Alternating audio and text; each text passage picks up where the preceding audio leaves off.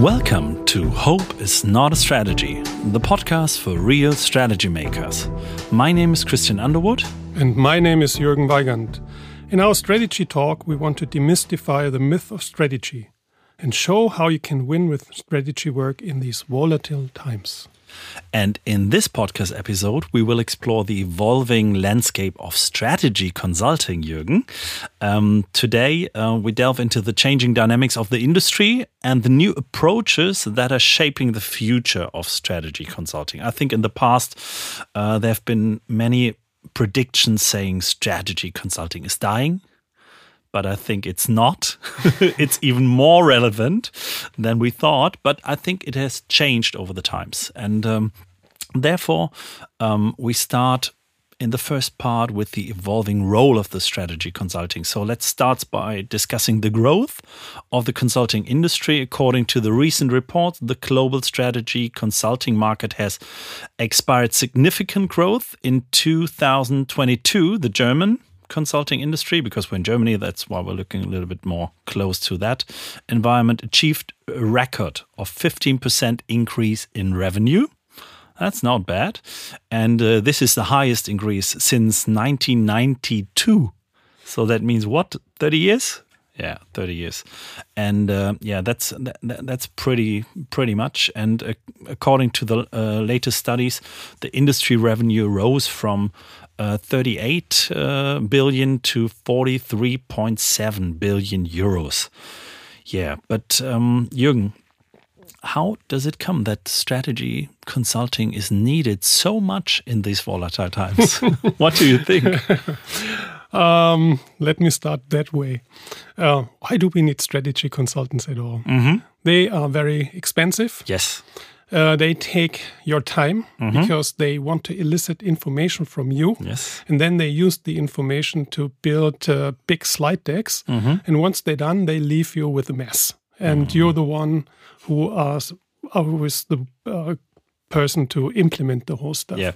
yeah. So I'm a bit surprised to hear these numbers. Um, maybe we would also have to look a little bit deeper. Who are those consulting practices making this money. I've, yeah, I, I, can tell you one Simon Kucher and Partner. It's a specialized consulting yeah. practice, uh, focusing very much on pricing, mm. pricing strategies, and so on. They do all kinds of strategies. Yeah, but well. they're growing like hell. Yeah, uh, yeah so uh. there is a need mm -hmm. uh, for that, and I'm not surprised to hear that it's uh, SKP basically. Mm -hmm. Why? Uh, this morning, when driving here to Düsseldorf, I listened to the radio news, mm. and what I heard was that the automotive industry is struggling a lot, mm. and there's a price war coming up. Yes. Because uh, companies like Tesla have lowered the prices for the e cars, mm-hmm. Putting a lot of pressure on the German car makers. At the same time, there's also pressure on the price for uh, the regular cars. Mm-hmm. Um, so that means, what do we do? We have to reduce prices. So it's the time now for mm. the demand side to ask for big discounts. Yes. 15 to 20% discounts. Now, they need pricing specialists. How yeah, do we do that? Absolutely. How can we differentiate away mm. from the competition? Not mm. that people think it's all the same anyway. Mm. Yeah?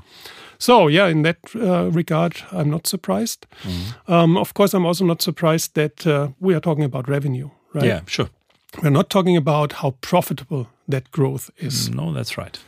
So that means uh, revenues also increase if we have more players in the market, -hmm. right? So if the market size is mm -hmm. increasing and we have more players, so we also get higher revenues. What happened in the recent past, past 10, 15 years, that the big four from the accounting mm -hmm. and auditing area have moved into strategy consulting. So mm -hmm. PwC, Accenture, yeah, sure. EY, and mm. Deloitte, the big four, putting a lot of pressure on the famous consulting practices like mm. uh, McKinsey, Berger, you name sure. it, Boston. Yeah. So this has definitely happened. But with this is one aspect, uh, more generally speaking, about competition. Mm typically we think about competition as being a bad thing from a company perspective, mm. eating up your margins. Mm-hmm. But competition can also be helpful to grow the market, mm. uh, to grow the attention for specialized needs mm-hmm. like strategy advice. Yeah, sure. Or strategy software. or strategy software. In our case. Yes. yes. Yeah, that, that's helpful. But um, but let's stick with that. So, what are so potential disruptors? So, Tesla was the disruptor in the EV market. Um, and uh, I, I, I, really profit from that. That I can get a get a really really good car for a really really low low price. So, what do you see as potential disruptors for this industry and emerging trends? So the trends are pretty clear at the macro level. We have mm -hmm. climate change. Mm -hmm which means that companies really have to go deep into their organizations to mm. fulfill the requirements, sure. the CO2 uh, footprint. Yeah. That has a lot of consequences. So Absolutely. you have to, if you're a manufacturing company, mm. you have to maybe change your completely complete setup of operations, things mm-hmm. like that. Mm-hmm. You have to optimize your supply chain. So climate change is the one thing. The other thing is deglobalization. Mm-hmm. Uh, because of political reasons, we have problematic geopolitics going on. So companies try to make their supply chains more robust, mm-hmm. more resilient. And of course, there are also experts needed to help mm-hmm. them do that. Uh, yeah, so, what sure. I said earlier, mm. I think there's a lot of potential for specialized uh, consulting mm-hmm. uh, in the functional areas, also in the finance area. Of course, how do we mm-hmm. finance uh, investments into mm-hmm. completely new uh, areas which we have not dealt with before. ESG is another buzzword sure. in this regard. So there are a mm-hmm. couple of macro mm-hmm. trends that impact heavily on companies. And since companies have limited resources, they can't easily build their own strategy sure. units. I mean, mm. the big mm-hmm. big companies, yeah, sure, yes, mm. but even they use external experts. Mm. Uh, Absolutely. So that means there is quite some demand for consulting services. Mm-hmm. But uh, let me throw one thing in. So it's all around the place. It's artificial intelligence and automation. So when we think of the, yeah, let's say young analysts sitting at the uh, consulting bench, um, doing analysis up and down for a lot of money. So what do you think will happen to that business model? Uh, as I, for as far as I have seen the development, uh, most consulting practices are, are now performance oriented. Mm-hmm. They not just charge a fixed sum and say, this is it, and we. Mm-hmm. Uh, deliver certain results and you do whatever you want to do with it. Mm. Um, these results have to be tested by the company. Is this really what we wanted? Mm-hmm. Is it useful for us or not? Mm-hmm. And if the performance is not up to what was expected, then the consulting practice has to adjust yeah, and readjust sure. mm -hmm. things. So I think this is one significant trend, mm -hmm. also coming from competition. Yeah. Now uh, we talked about uh, these volatile times. In mm -hmm. volatile times, uncertainty is higher. Mm-hmm. Uh, that means to somehow reduce uncertainty, I want to have also advice from outside. Sure. Yeah? So there mm-hmm. is demand on the one mm-hmm. hand side, but the demand is now um, mature demand. Mm-hmm. People know what they can expect. Uh, those sure. who constantly have consulting services in house, mm-hmm. right? And from experts, they know exactly what they want and they say, mm-hmm. okay, this is what you need to deliver. And if you don't deliver that performance, then you you will be punished. Yeah, mm. there's a penalty. Sure, whatever. Yeah. yeah. sure. So we have on the one side the the big ones you talked about, but I see on the other side, a lot of boutique consulting firms and freelance consultants are gaining real, real traction. Um, and in between, there's nothing. Yeah, that's, nothing that's, left. Yeah. That's very true. When we talk about the big consultancies, mm. they cater to the needs of the big companies mm -hmm. because smaller companies can't afford to sure. pay them. Yeah. yeah. So that means there is room for other players, for smaller mm. players. Could be individuals could mm. be boutiques. Mm-hmm. Um, and there are definitely also uh, there's a lot of expertise out there in the market. Mm-hmm. What I've seen recently is that some former corporate people mm-hmm. venture in a certain age, 50 plus, they leave the corporation yeah. and they do something on their own, mm. even join forces and found a small boutique. Mm-hmm. And of course, uh, there's a lot of knowledge these people have, and uh, it may make sense for smaller companies to look mm-hmm. at the boutiques or even mm-hmm. at some freelancers. Yeah, sure. Let me come to to to the next chapter, but. But stick a little bit to the topic of the, uh, let's say, disruptors um, the impact of digital transformation on the businesses, on the clients, is still huge. It's not gone, it's still there beside the ESG uh, game.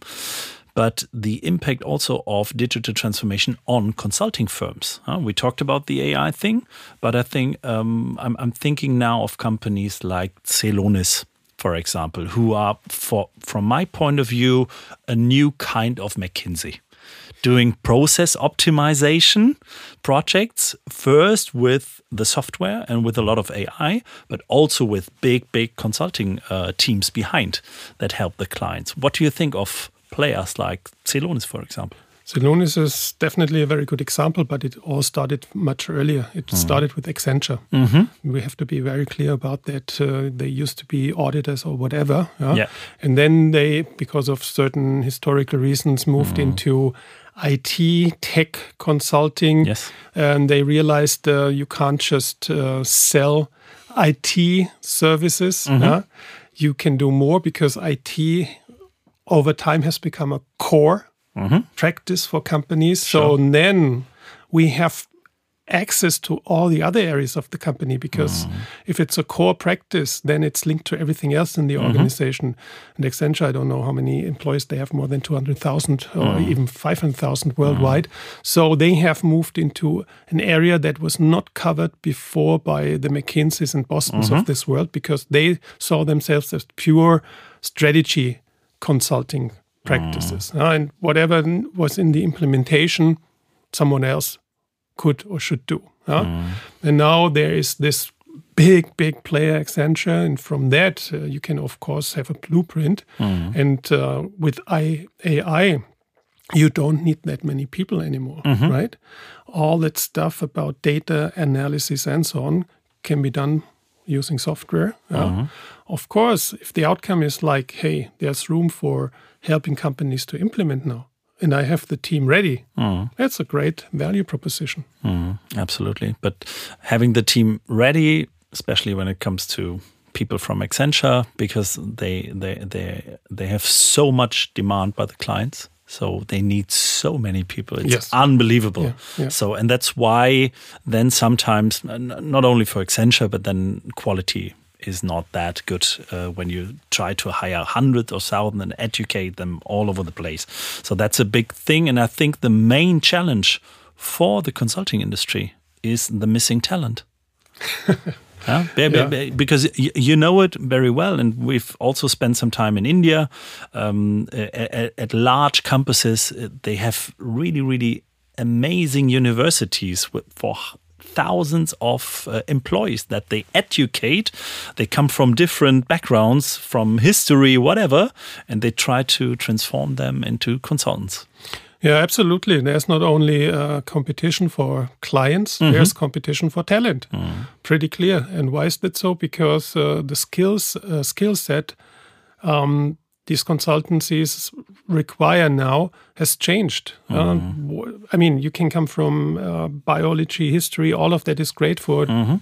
Diverse thinking. Yes. But you also need people with an understanding of technology. Mm. So, this is why people who have been educated, I, I don't know, in um, a combination of business and technology oh, yeah, are sought right. after, mm. Yeah? Mm. or computer science people. Yeah, I sure. mean, if you're good in in that regard, go out to the market. You have mm. ten job offers. Everyone sure. is looking, not just the consultancies. Mm -hmm. Also, the corporates are looking for these people yeah, sure. Because you need people who understand data, who understand how to um, basically get the right information out of the data. Mm. For that, you need a certain skill set. Mm. And then, when it comes to uh, the competition on talent, uh, it comes also to the beyond profit thing, the emphasizing purpose and sustainability, which is also getting yeah. more and more important. Not, yeah. not not only for the for the for the clients, but also for the uh, for the consulting companies. So, what do you think on the let's say put it beyond profit concept of consultants? I'm an economist, as yes, you know. I know. And economists. That's why I'm asking. think about two things. First of all, we all are equipped with limited resources. So, whatever mm-hmm. we think about sustainability and all of that stuff, mm-hmm. we have limited resources. We have to make the very best use we can. Mm-hmm. There are always trade offs. Mm-hmm. So, how do I invest my resources? Where do I invest them? Now, it's pretty clear that we have to do something about uh, all the issues related to climate change, mm. also related to diversity, inclusion, and so on. Mm. But this is part of what economists, now I'm coming to the theoretical mm. aspect, call the utility. Uh, what is it that makes my utility mm-hmm. the, how, the largest? Yeah? And these different elements go into your utility function. Sure. In more business language, what is the benefit that I'm getting out of it. Mm-hmm. If it's uh, that uh, part of the benefit I want to create uh, addresses more stakeholders than just mm-hmm. my customers and mm-hmm. employees, mm-hmm. that's the name of the game. This is what you have to do. Uh, you have to factor it in and um, allocate resources to that part. Okay, Jürgen, we're close to the end of this uh, workshop. What do you what do you think um, will the new phase of consulting I, th I, think it, it already has changed. We have uh, we've seen or we've seen in the market a lot of consulting also not just producing powerpoints but also are in the execution part. Um, on the way we see the big ones are getting bigger and uh, really specialized small ones and let's say digital equipped uh, con consulting firms. But uh, what would you suggest um, could be the next big thing in consulting. So how can consultancy transform to the next? So what is the next in the next five to ten years for consulting? Any ideas? Yeah, well, I think a lot of um, things still done by people mm -hmm. will be automated. Mm -hmm. We will still need the people, but mm. they will have a different task. Mm. And let me describe it uh, for the level of strategy consulting yes, firms. Yes. Yeah. It should be about what is it that we have to expect, mm-hmm. expect the unexpected, and imagine the unimaginable. And what are the consequences? So I'm a big fan of scenarios and scenario mm-hmm. analysis. Mm-hmm. Um, I think this can be a stronghold for strategy consultants in the future. Mm-hmm. Most of the business, though, will still be in the implementation yeah? Mm-hmm. Uh, translating the kind of strategy we have in mind into the different elements of an organization. Sure. And then optimize whenever needed and readjust whenever needed. So that kind of advice would be some kind of a permanent one, mm-hmm. yeah? accompanying um, companies on their way mm-hmm. in the implementation and mm-hmm. execution process, mm-hmm. And then closing the loop again. Yeah? Mm. Nowadays, uh, consulting firms, well, they are known for once I have a foot in the door, yeah. more and more business is going yes. to be created, yes. whether it's necessary or not. Mm -hmm. So, those consulting firms who can, first of all, deliver mm -hmm. and then convince their clients this is really necessary business, mm. they will gain. Mm.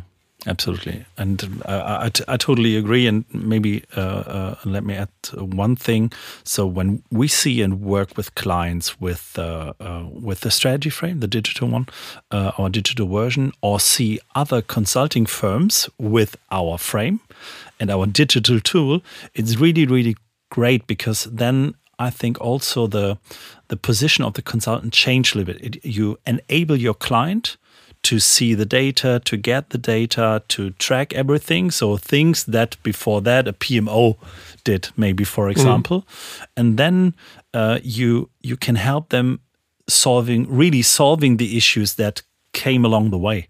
So you're becoming more and more kind of a coach, and then if he needs or he or she needs real special or specialized uh, uh, consulting uh, services, then you can, can, can you see it directly because then you are you know baked in the whole process along with the data and with the strategy frame. And that's also really helpful. So we, we do not deliver then that kind of service if we do it on our own because we're not we do not have 100,000 consultants, uh, but we know someone who could be the best. And yes. I think um, a more specialized way of knowing what really is your advantage as a consultant uh, is, is, is really key. I think that was a very good description. Um, talking about uh, basically enabling strategy, enabling. Yeah. yeah. Uh, in the previous uh, podcast we talked about leadership, mm-hmm. Mm-hmm. and people say about leadership it must empower mm-hmm. the people in the organization. Yeah. And here, as a consultant, you would not only enable strategy making in the mm. organization, you would also empower people in the organization to do strategy on their own. And whenever need, whenever they need help, help can be provided. Absolutely. And it's not only a game of, you know, selling hours of hats, yeah. But selling value yes. to the customer. Absolutely. And I think that that will change more and more, I think, yeah. in the future. Jürgen, thank you very much. Thank you.